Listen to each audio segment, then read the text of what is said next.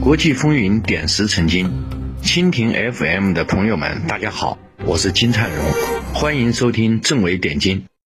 很多朋友都注意到啊，就是外媒有报道说，印度最近呢，在咱们中国的西部边境呢，又增加了五万兵力啊。另外那个印度国防部长，这个六月二十七号又去视察那个东部边疆，为期三天你。这些动作呢，串起来啊。让这个外面有一部分人得了一个结论，就是印度可能在中国的西部地区啊，会采取那种叫积极防御战略，啊，以前呢是那种防守型的，现在可能会哎这个主动进攻啊。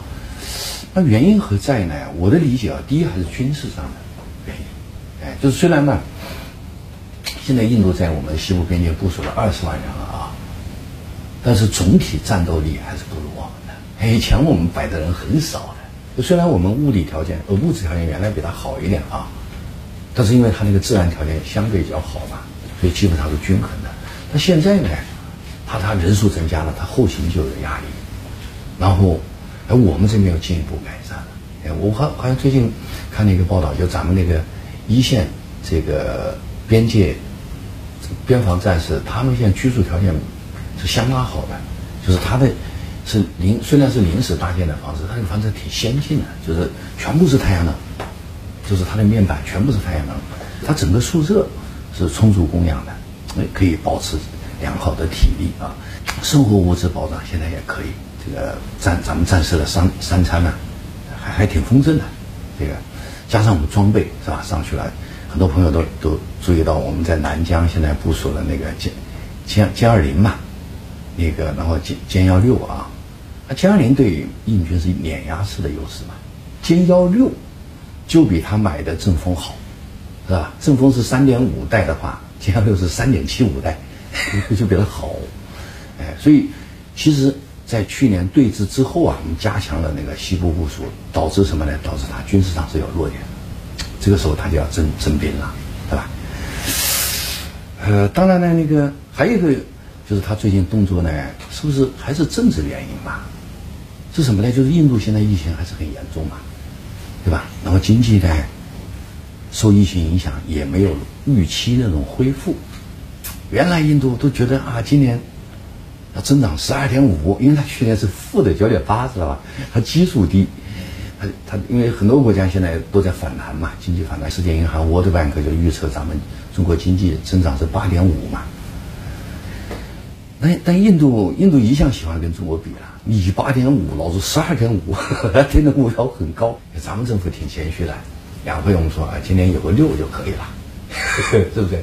印度跟我们反着的，一看你八点五，老子十二点五，他定个很高的目标。但是现在疫情这一冲击呢，他根本达不到，不可能达到，对吧？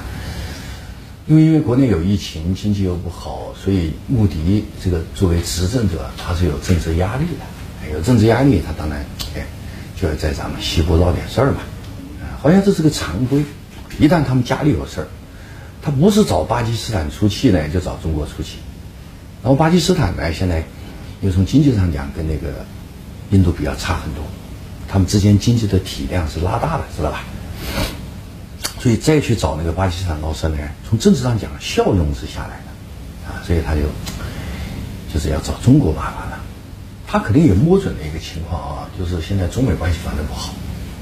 中国主要的战略资源肯定是投入到去应付那个，应付应付美国的压力，对不对？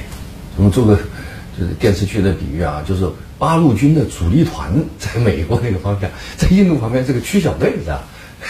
所以他的，是吧？军事、政治，哎，各各方面考虑，他都需要闹事儿。然后发现呢，闹事儿呢好像问题不大，因为中国战略上现在挺忍耐的。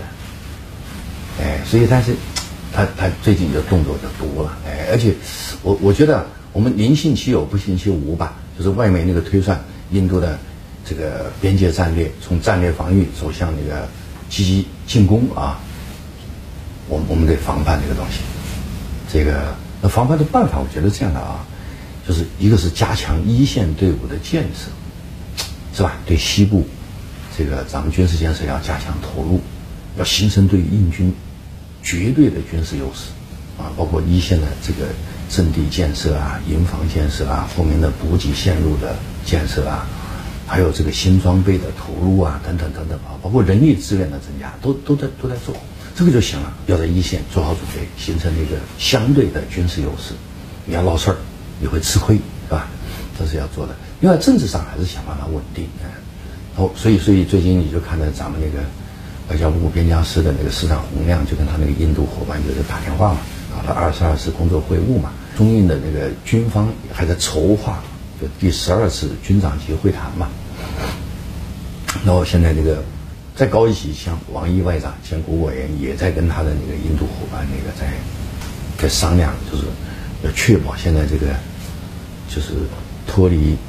军事人员的一线接触啊，寻求稳定，寻求共识，嗯，所以应该讲，政治上现在我们在努力，就劝印度啊别闹，军事上在做准备，就是看下一个，就是因为现在印度经济不是很好嘛，咱们经济还可以，咱们经济是吧？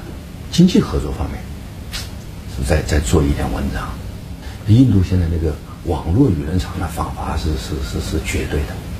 啊，中国有一点正面的消息，哇，他就骂，就印度好像那个访华水晶比美国还厉害，就是特别情绪化。这个，说咱们能不能，哎，看能不能在舆论舆论沟通方面做一点文章。其他呢，是补充性的，的经济合作加强一点。还有在第三方，比如说像 G 二零啊，像那个上合组织啊，我我们不是都在里面嘛？哎，看能不能拉上印度，搞一些第三方合作。是吧？然后呢，再做一点舆论上的一些沟通。我觉得这五个方向吧，一起发力，这个让中印的这个这个矛盾能得得到控制，就就就 OK 了。